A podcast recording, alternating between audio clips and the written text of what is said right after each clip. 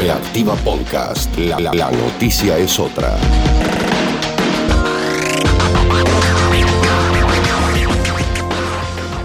Eh, y bueno, vamos a, continuar trabajando el año 86 y cómo se llega a, la ley de caducidad para luego dar paso a así, una interpretación eh, del objeto propio de la investigación que venimos abordando, que es este siglo sobre su cultura y neoanarquismos en la, en la transición democrática. Lo que estamos haciendo es darle el último, eh, la última mirada, ¿sí? los últimos cuestionamientos sobre estas tensiones eh, que existieron en el año 86 para bueno, generar esta, esta democracia con impunidad, esta democracia del miedo, que son los años que van a vivir la- las juventudes ¿sí? en, la, eh, bueno, en este marco.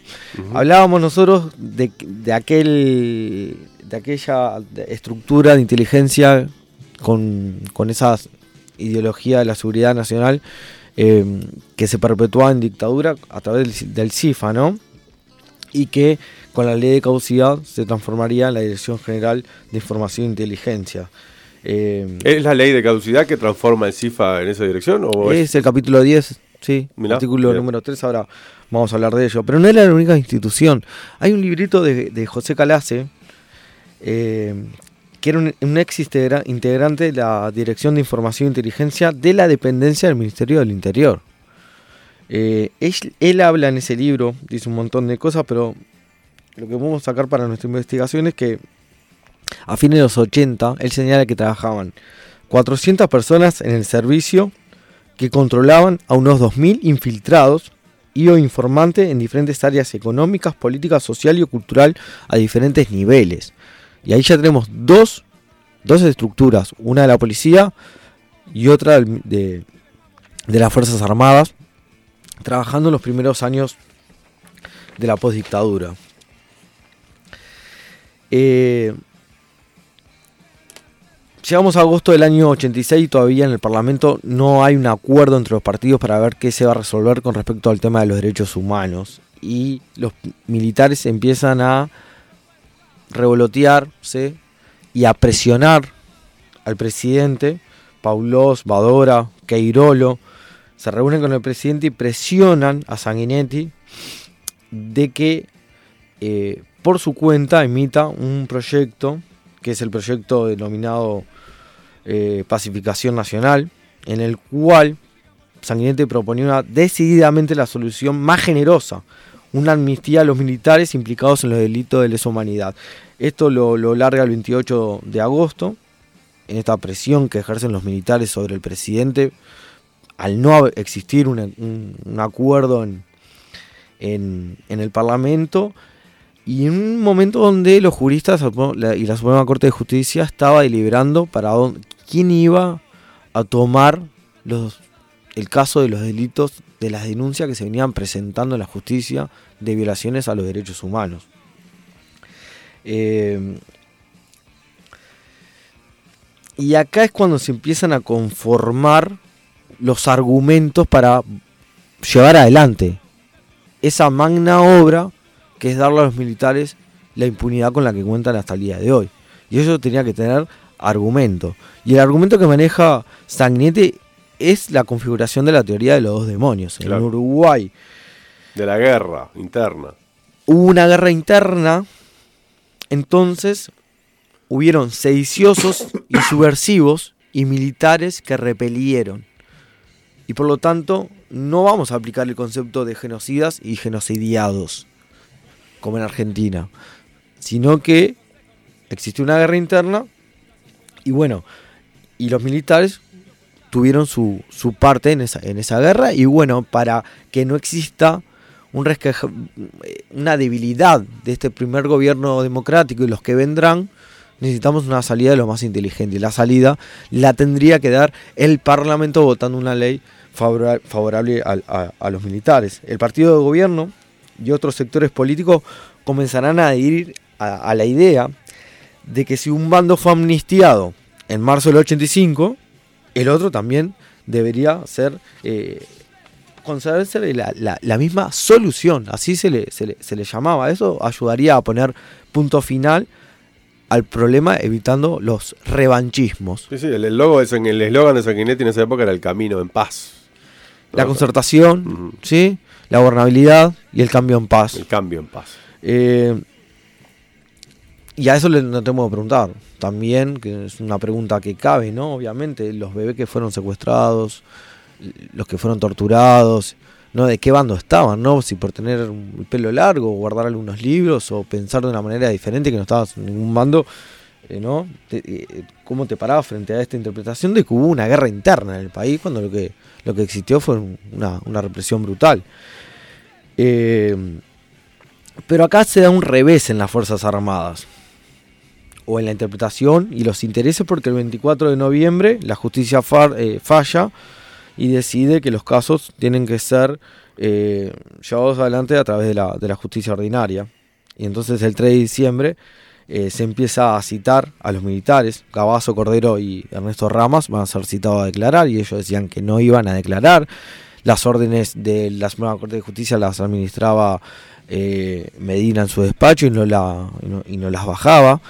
Eh, y ahí es que se empieza a generar el otro gran argumento, que lo va a manejar el Partido Nacional, el de la crisis institucional. Para aquellos que aún no congraciaban con una amnistía ofrecida bajo la argumentación de la teoría de los demonios, las presiones se intensificaron sobre la idea de que era la legislatura la que debía, frente a una inminente crisis institucional, sancionar una ley a favor de, de los militares. Durante agosto y octubre del 86 comenzaron a configurarse estas articulaciones argumentales que sostendrían la amnistía hacia aquellos que habían cometido sistemática y planificadamente delitos contra, contra la humanidad.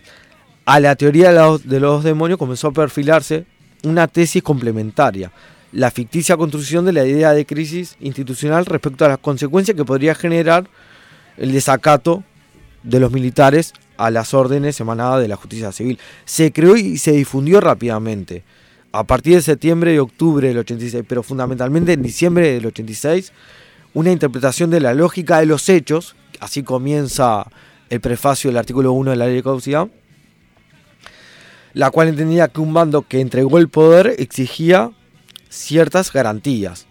Y amparados en un principio de realidad y legitimando la estrategia de adoptar como un acto de responsabilidad e inteligencia, comenzaron a imponerse en las tiendas partidarias la idea de que la solución vendría por ese lado. Esta es la misma idea eh, de que las instituciones se salvan resignando derecho. La vieja idea de bueno, ¿qué tipo de libertad? ¿no? Una libertad a medias, un Estado eh, controlando, un Estado ejerciendo su autoridad y la, la ciudadanía resignando cuotas importantes de sus, de sus derechos o de sus libertades, ¿no? Eh, las sociedades se han configurado así. Se habla de un neojovesianismo en este, en este periodo donde la sociedad deja de lado un proyecto económico por un, por un proyecto político, pero ese proyecto político es a medias, porque hay derechos que no van a ser juzgados o que no van a ser eh, tomados en cuenta. No, y se, me, se me viene la imagen también del, del Leviatán, ¿no? De- A eso voy, claro. Como, como, como renuncia, como, ¿no? como la parte del, del- de la construcción de ese, de ese monstruo que nos defienda de, de nosotros mismos, ¿no? Casi. Eh, Real, eh, el historiador, sostiene esto, ¿no? el, el concepto de neocontractualismo jovesiano. Ahí va. para este periodo, en el 86. Eh, sin embargo, eso no ha conseguido más que dejar en evidencia las serias limitaciones que significó y aún significa para la sociedad la reconstrucción del mito del Uruguay democrático, donde hay conceptos como razón de Estado, política racional y reintegradora de las Fuerzas Armadas, junto a la premisa de actuar con responsabilidad e inteligencia. Eh, eso es lo que los argumentos que comienzan a explicitarse para sostener esa teoría de la crisis institucional que permitiese lavar las culpas y levantar la mano en el Parlamento ese día. Sí, sí, todo empapado con el miedo, ¿no? El miedo como, como factor también fundamental, ¿no? Y, y- y esto vamos a, a empezar a trabajarlo rápidamente, ¿no? Eh, llegamos al 22 de diciembre de 1986 y se vota la, la ley de caducidad, pero la operación impunidad, como señaló el Frente Amplio, no empieza a ser... eh, no se crea ahí.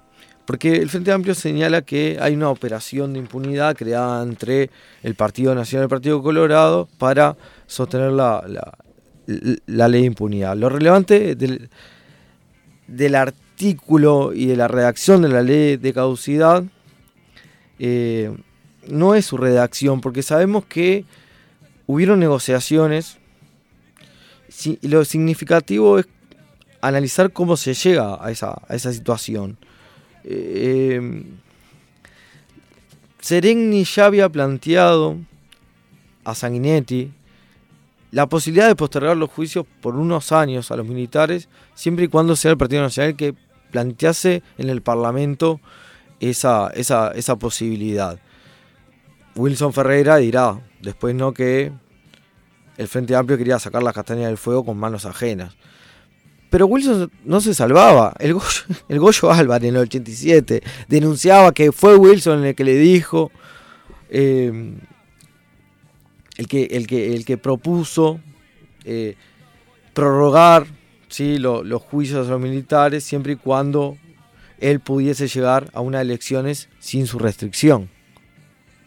Esto es en el marco de la. De, Todos son unos negociados en base al poder, ¿no? Tampoco llegamos al 22 de diciembre porque el pacto ya estaba sellado del Club Naval, que es lo que marca el artículo 1 de la ley de caducidad. Eh, el artículo 1 de la ley de caducidad dice: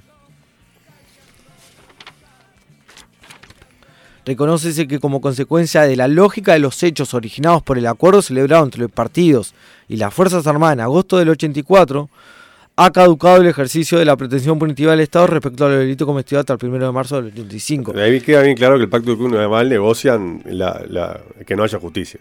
Claro, pero esa es una interpretación también errónea, porque decir eso es eh, echarle la culpa a dos sectores cuando en realidad Wilson Ferreira también desde hacía tiempo venía sosteniendo la posibilidad de cierta amnistía. Sí, sí, nada más que no participó allí y con eso se lava las manos también él. Como se, el Frente Amplio después no participa en la otra. Y, Excelente. El Partido Colorado es la que está involucrada en todas las etapas. El Partido Colorado fue el que negoció durante 13 meses y estuvo vinculado en todas las etapas. La reunión en el Palacio Esteo que se da el primero de diciembre y esa reunión fue clave donde participan todos los sectores políticos donde los militares presentan un borrador que, bueno, es diferente a lo que se termina votando, pero en definitiva es una presión importantísima. No se llega así porque sí. Eh, eh, se, llega porque mencionamos los acuerdos que hubo entre eh, Sanguinetti y, y, Wilson Ferreira en Anchorena en el 85.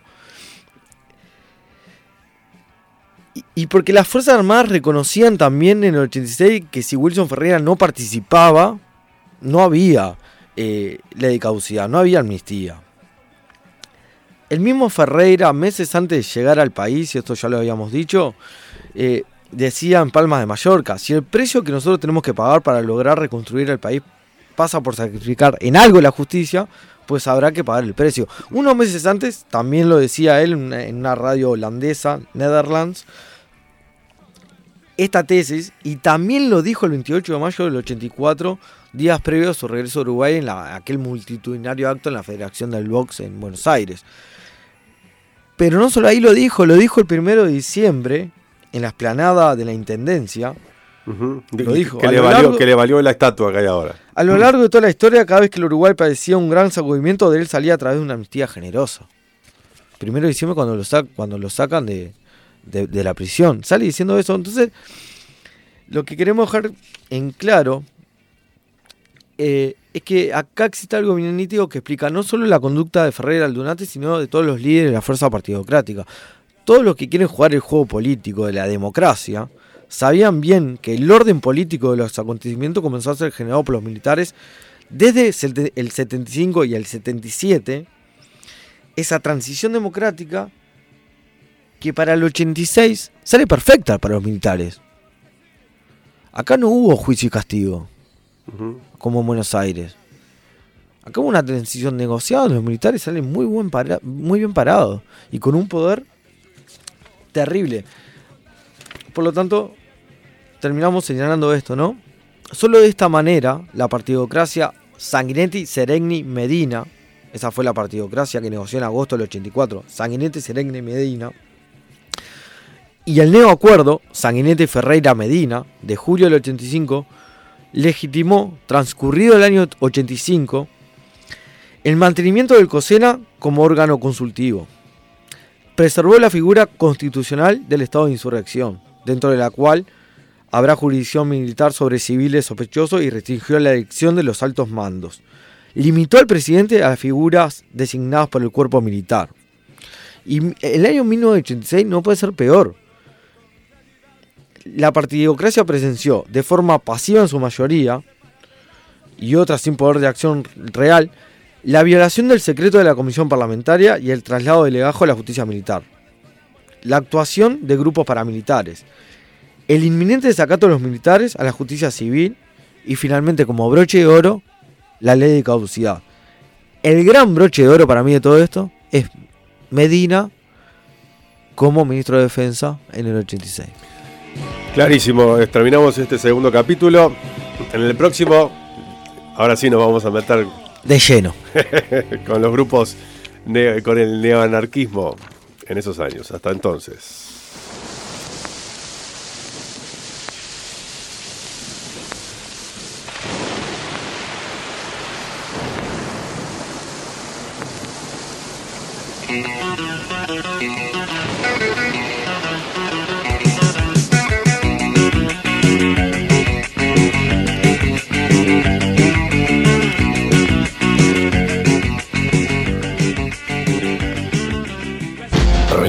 Podcast. La guerrilla en todo plano, en todo sentido.